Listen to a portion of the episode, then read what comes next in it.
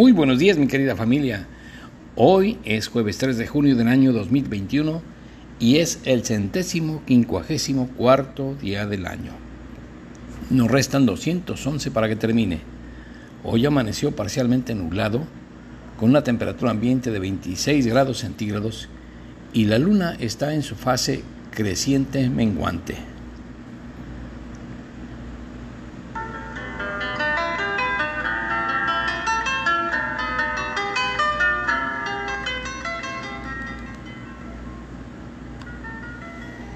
Hoy es un día dedicado a la bicicleta, es el Día Mundial de la Bicicleta y para el mundo católico hoy es el Día del Corpus Christi, que se celebra 60 días después de la resurrección de Cristo. El Día Mundial de la Bicicleta se celebra el 3 de junio de cada año gracias a un decreto de la ONU proclamado en el año 2018. El objetivo esencial de conmemorar esta fecha es darle más protagonismo a un medio de transporte como es la bicicleta, y que el mismo pueda servir para paliar un poco la crisis del mundo actual debido a la contaminación y al cambio climático que se está experimentando en el planeta. ¿Por qué moverse en bicicleta? plantea la ONU. Practicar actividades deportivas de intensidad moderada como caminar, montar en bicicleta o hacer deporte tiene grandes beneficios para la salud. El deporte no tiene edad los beneficios son mayores que los posibles daños. Realizar cualquier tipo de actividad física es mejor que nada. Mantenerse activo a lo largo del día ayuda a mantener y alcanzar los niveles de actividad recomendados. Según la OMS, ofrecer una infraestructura segura para las actividades físicas como caminar o andar en bicicleta es el camino para alcanzar una mayor equidad en materia de salud. Para los sectores urbanos más pobres que no pueden permitirse vehículos propios, ir a pie o en bici se puede convertir en su medio de transporte. Al mismo tiempo, puede reducir el riesgo de contraer enfermedades cardíacas, accidentes cerebrovasculares, ciertos tipos de cáncer, evitar la diabetes e incluso la muerte. La mejora del transporte activo, es decir, caminar, montar en bicicleta o usar el transporte público, no es por tanto solo una cuestión de salud, puede suponer una mayor equidad y eficacia en cuanto a los costes también. Satisfacer las necesidades de estos ciclistas y peatones sigue siendo por tanto crucial para solucionar los problemas de movilidad de las ciudades, para mitigar el aumento de las emisiones de gases de efecto invernadero debido al crecimiento de la población y para mejorar la calidad del aire y la seguridad vial. El ciclismo y desarrollo sostenible. Este día llama la atención sobre los beneficios de usar la bicicleta, un medio de transporte simple, asequible, limpio y ambientalmente sostenible. La bicicleta contribuye a un aire más limpio y menos congestionado y hace que la educación, la atención de la salud y otros servicios sociales sean más accesibles para las poblaciones más vulnerables. Un sistema de transporte sostenible que promueve el crecimiento económico reduzca las desigualdades y refuerce la lucha contra el cambio climático es fundamental para alcanzar los objetivos del desarrollo sostenible. Palabras escritas por la ONU, especialmente por la OMS.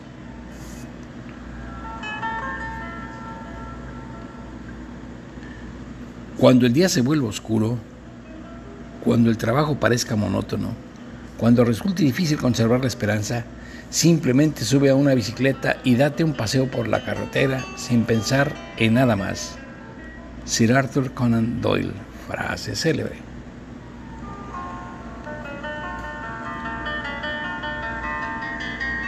Efemérides nacionales, amigos. En 1584, un día como hoy, murió en la Ciudad de México Fray Juan de Zumarga, primer obispo y arzobispo del país protector de los indígenas de estas tierras y promotor, promotor de la construcción de la Catedral de México. Él había nacido en Vizcaya, en Durango, España. En 1896, un día como hoy, por decreto del presidente de México, don Porfirio Díaz, la enseñanza primaria se convirtió en instrucción elemental y depende directamente del Ejecutivo, por lo que se creó la Dirección General de Instrucción Primaria. En 1911 nació en Iguala Guerrero el poeta educador, periodista, filólogo y crítico literario Isaac Palacios, ganador del premio Juan Ruiz de Alarcón en 1987. Y en el año 2005 el poeta mexicano Marco Antonio Campos fue galardonado en España con el premio de poesía Casa de América por su obra Bienes de Jerusalén. Y en 2008, un día como hoy, la Universidad Autónoma de Querétaro otorgó un doctorado honoris causa al escritor mexicano Carlos Fuentes en reconocimiento a su obra literaria. Y en 2010, el filósofo y académico, también mexicano aunque tenga apellidos extranjeros, Horacio Cheruti Gulberg obtuvo un doctorado honoris causa por la Universidad de Varsovia en reconocimiento a sus contribuciones en el campo de las tendencias filosóficas del pensamiento en América Latina y sus investigaciones sobre las políticas económicas y comerciales en esta misma región.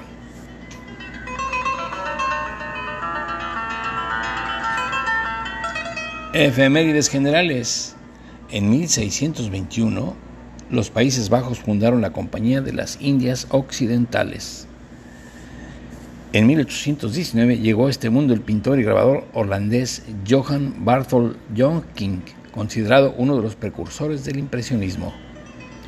En 1898 nació la escritora española Rosa Chasel, cuyas obras Memorias de Leticia Valle y Barrio de Maravillas, entre otras, le hicieron acreedora al premios como el Premio Nacional de las Letras 1987 y el Castilla y León de las Letras 1990.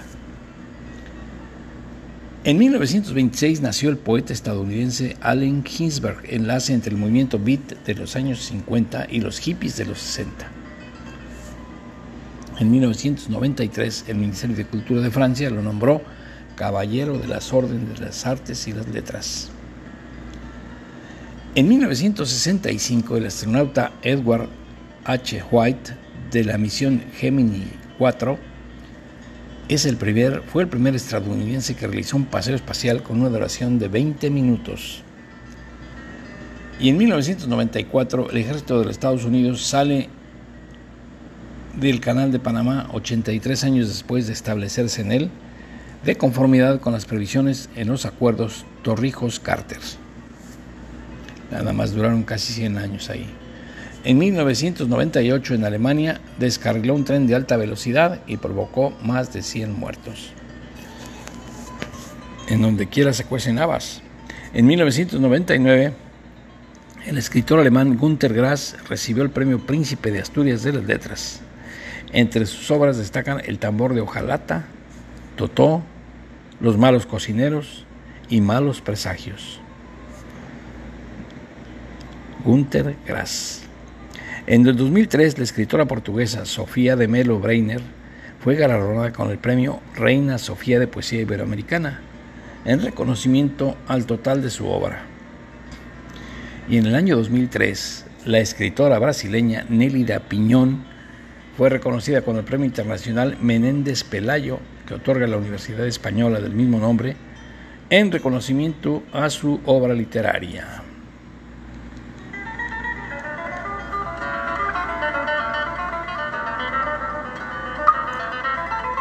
Santoral de hoy, amigos. San Carlos Luanga, mártir ugandés. San Cono, San Cono, también figuras geométricas son santas. San Cono de Tellano, Santa Clotilde, reina consorte de Francia. San Isaac, de Córdoba, San Juan 23, hoy es día de San Juan 23, que fue el dos, centésimo 261 papa. San Juan Grande, San Morando, no San Morado, San Morando. Santa Olivia, Virgen y Mártir, pues ya siendo y era mártir. San Ovidio, San Peregrino, mártir, San Perseverancio, San Kevin de Glendalough y San Quisito. Casi pareciera que dijera San Exquisito, San Quisito, Quisito. Bueno, comentarios sobre el origen del Día de la Bicicleta. La bicicleta fue el resultado de una serie de intentos fallidos para inventar un vehículo innovador y que dio como resultado este maravilloso medio de transporte. Apareció a mediados del siglo XIX. En Alemania el primer modelo estaba hecho de madera, pero no tuvo mucho éxito ya que para ponerla en marcha había que empujarla con los pies. Después se inventaron otras que seguían siendo rudimentarias hasta el año 1861, cuando Ernest Michaud se le ocurrió la idea de colocar pedales delanteros y aunque esto no fue lo ideal, sirvió para dar el primer paso a la bicicleta actual. El señor Michaud, Ernest Pierre Michaud, fue un herrero y constructor de carrozas francés. Había nacido en París y es, fue uno de los principales desarrolladores de la bicicleta con pedales, junto con su hijo Ernest. Son los inventores de la bicicleta moderna en 1861. Pues mucha tracción se requería porque le pusieron los pedales en la rueda delantera. Muy, muy difícil de manejar, bueno, con mucho esfuerzo me imagino. Y solo en lo planito. Yo creo que en, lo, en las subidas nomás no funcionaba. En 1861 formó una sociedad con los hermanos Oliver bajo el nombre Michaud Etsy, que fue la primera compañía en fabricar bicicletas con pedales a gran escala. Muy pronto se volvió evidente que los marcos de hierro colado en serpentina no eran lo suficientemente robustos y con competidores que innovaban, o sea, los de marcos diagonales. Los Oliver insistían en hacer cambios pero Piercito se negó. Entonces la sociedad se disolvió en 1869 y Michaud y su compañía cayeron en el olvido. Hay unos datos que dicen que a Michaud frecuentemente se le atribuye haber ideado la bicicleta con pedales y en consecuencia la invención de la bicicleta. Sin embargo, hay otros datos, tengo otros datos, dijera un personaje conocido. El historiador David B. High considera que el crédito de Pierre Lalamet en 1839, un herrero escocés llamado Kirkpatrick Macmillan fabricó la primera bicicleta con un dispositivo de manivela para accionar la rueda delantera. Fue la primera bicicleta que permitió moverse sin tener que impulsarla con los pies sobre la tierra. Bueno, con manivela pues menos éxito podría tener. Así que Michaud yo creo que tiene más mérito. Uno de los velocípedos utilizados por Luis Guillón Perrot para instalar un pequeño motor de vapor, dando lugar un, en algún momento entre 1867 y 1871 a algo que se llamó el velocípedo de vapor Michaud Perrot. O sea, se asoció Michaud con Perrot y sacaron un velocípedo, que fue uno de los primeros antecedentes de la motocicleta. En el pasado la bicicleta representó un importante medio de transporte, sin embargo en el mundo moderno se ha transformado ya en una necesidad. No cabe duda que en estos tiempos, gracias a los avances tecnológicos, existen vehículos innovadores, super equipados, pero que se han convertido en una verdadera amenaza para la vida del planeta, ya que expulsan agentes altamente contaminantes. Bueno, ya digo yo que los vehículos no solo contaminan el aire, sino también contaminan el espacio. Hay tantos que no hay luego ni dónde ponerlos, por eso digo, contaminan el espacio. Todo lo contrario, las tradicionales bicicletas son un sencillo, práctico y ecológico medio de transporte que puede traer beneficios para la salud y ayudar a disminuir los elevados índices de contaminación que afectan la tierra. Pues es siempre y cuando las ciudades sean planas, porque en ciudades con lomas, y cuestas, pues es muy difícil andar en bicicleta. Asimismo, la bicicleta se puede transformar en un excelente medio para la práctica del deporte, ya que su impacto sobre el medio ambiente es 100% natural, a diferencia del que producen otros coches o otros vehículos, las motocicletas o los microbuses o autobuses. En pocas palabras, la bicicleta es un medio totalmente sostenible para los seres humanos. Las competencias ciclistas más importantes del mundo. Sin duda hablar de bicicletas nos hace pensar en las competiciones de ciclismo a nivel internacional. Aunque la celebración de este día trata de universalizar la bici como medio de transporte en las ciudades para la mayor cantidad de gente posible, lo cierto es que muchos de nosotros hemos disfrutado de ver el Giro de Italia o el Tour de Francia y ello nos ha animado a coger la bici. Las ciclistas o los ciclistas profesionales nos han inspirado y nos han hecho ver que la bici es un medio de transporte con el que se pueden acortar muchas distancias. Si hablamos de competiciones de ciclismo a nivel internacional, hay tres que cada año gozan de la aceptación de miles de personas en todo el mundo. La primera de ellas es el Tour de Francia, un torneo que dura tres semanas, llenas de total adrenalina, tanto para los competidores como para la afición. En ella participan ciclistas de todo el mundo. Las otras dos competiciones de mayor relevancia son el Giro de Italia y la Vuelta a España. A estas le siguen otros torneos que también tienen bastante prestigio, como es el Campeonato del Mundo, que solo duran un día y que cada año es celebrado en una ciudad distinta del globo. Finalmente están las competiciones clásicas de primavera, como la llamada Milán San Remo o la París Roubaix. El mejor ciclista de la historia. En toda la historia del ciclismo han existido grandes competidores del ciclismo, pero sin lugar a dudas, el que ha marcado un antes y un después de este apasionante deporte ha sido el mundialmente conocido ciclista belga llamado Eddy Merck. Este deportista rompió todos los récords ya que obtuvo la victoria en las tres competiciones más importantes del ciclismo mundial y que ya mencioné, la Vuelta a España, el Giro de Italia y el Tour de Francia. Esta hazaña la consiguió en distintas temporadas. Asimismo logró ganar varios campeonatos mundiales de ciclismo en ruta como el Herlen en Holanda, Mendricio en Suiza y el Montreal en Canadá. ¿Cómo celebrar este día? Con respecto a la bicicleta, bueno, pues bastará que realices un poco de ejercicio físico usando para ello tu bicicleta. Quizás hace rato que la tenías ahí guardada, empolvadita, sin darle el debido uso, pues dale una limpiadita y date una, un paseillo.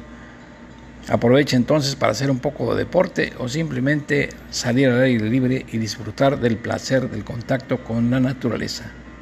También puedes grabar un video y compártelo en las redes sociales o simplemente deja algún mensaje sobre este interesante tema usando este, esta etiqueta, hashtag Día Mundial de la Bicicleta, hashtag 3 de junio Día Mundial de la Bicicleta o hashtag June 3 World Bicycle Day. Pues espero que me hagan caso con esto de los hashtags. Anímense y denle uso a su bicicleta. Yo no tengo. Y aquí en la playa no se puede usar la bicicleta. Bueno, hay parte pavimentada, si la puedo usar, es pretexto, pero no tengo. Día del Corpus Christi. El Corpus Christi, conocido igualmente como Cuerpo de Cristo, solemnidad del cuerpo y la sangre de Cristo, lo conmemoran los católicos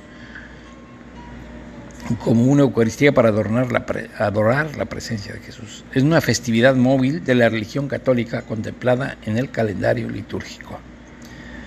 Se celebra el jueves siguiente a la solemnidad de la Santísima Trinidad, la cual se lleva a cabo el domingo siguiente a Pentecostés, o sea, 60 días después del domingo de resurrección. El día del Corpus Christi en este año se celebra el 3 de junio. Algo complicado esta fecha, ¿no lo creen? Bien, el origen de esta celebración es, se dio en la última cena de Jesucristo junto a sus doce discípulos durante la noche del jueves santo. Jesucristo, según se cree, convirtió el pan en la representación de su cuerpo y el vino que representaba su sangre, invitando a sus discípulos a que comieran y bebieran de él. Haced esto en conmemoración mía, dicen en la misa. Este acto precede al sacrificio de Jesús en la cruz, venerando su santidad como representante de Dios en la tierra. De acuerdo a los registros e investigaciones de historiadores, en la Edad Media, precisamente en el año 1208, la iglesia, la, más bien la religiosa Juliana de Cornillón, propuso celebrar esta festividad en honor al cuerpo y sangre de Cristo presentes en la Eucaristía. Esa propuesta se materializó en el año 1246 en la diócesis de Lieja, ubicada en Bélgica. Yo no sé si todavía viviría la, la que lo propuso, la religiosa Cornillón. Dicen que en el año 1263 sucedió un hecho milagroso en la localidad de Bolsena, de Italia, cuando en la celebración de una misa un sacerdote, pues ya ven que parten la hostia para comérsela, pues partió la hostia consagrada y entonces brotó sangre de ella. Esto consolidó la festividad del Corpus Christi. En el concilio de Viena, año 1311, Clemente V reguló el cortejo procesional en el interior de los templos. En 1316, Juan XXII introdujo la octava que incluyó la exposición del Santísimo Sacramento y el Papa Nicolás V encabezó la procesión en la festividad del Corpus Christi del año 1447, paseando con la hostia santa por las calles de Roma. Algunos datos interesantes. El proceso mediante el cual el vino y la hostia se convierten en el cuerpo y la sangre de Cristo durante la Eucaristía recibe el nombre de transubstanciación. Materializa la forma en la que los creyentes reciben a Jesús físicamente, representando una acción de gratitud. Otro, el Corpus Christi representa uno de los cinco momentos durante el año en que el obispo no puede estar fuera de su diócesis. Otro más, Santo Tomás de Quino compuso el himno o varios himnos sobre la eh, Eucaristía. Y por último, antes de recibir la Eucaristía, se debe practicar el ayuno eucarístico, obteniéndose eh, absteniéndose de ingerir cualquier alimento o bebida por lo menos una hora antes de la comunión, pero sí puedes tomar agua y medicinas. Las personas que están enfermas quedan exentas de dicho ayuno. Hay una particularidad en México que hoy es el Día de las Mulas y les voy a decir por qué. El Día del Corpus Christi conoce como el Día de las Mulas debido a que se cree que hubo una señal enviada por Jesucristo. Cuando una mula de un creyente se arrodilló al momento de pasar el Santísimo Sacramento durante una procesión. Entonces el dueño de la mula decidió hacerse sacerdote. Por esta razón, acordándose de esa mulita tan devota, se acostumbra vender y regalar en la salida de los templos figuras hechas de barro, palma o de otros materiales con forma de mulas. Pero aquí en México también pues se sabe que las mulas son, aquellas personas que son muy traviesas y maldosas. Entonces se les regala su mulita, ya sea de barro, de, paja o, o, hasta de plástico. Bueno, algunas recomendaciones para que los católicos celebren esta festividad. Pues si dispones en tu hogar de un espacio, lugar esencial para la oración, puedes colocar pan y uvas como un símbolo de la Eucaristía enciende una vela en honor a la Eucaristía y si acudes a un templo o iglesia, sigue las indicaciones pertinentes emitidas por las autoridades locales y sanitarias y no olvides lavarte las manos, usar mascarilla, distanciamiento social y el gel antibacterial para desinfectar manos y superficies. Es cuanto, mi querida familia. Les deseo que pasen un día lleno de salud y alegría. Solo por hoy no se enojen. Hasta la vista.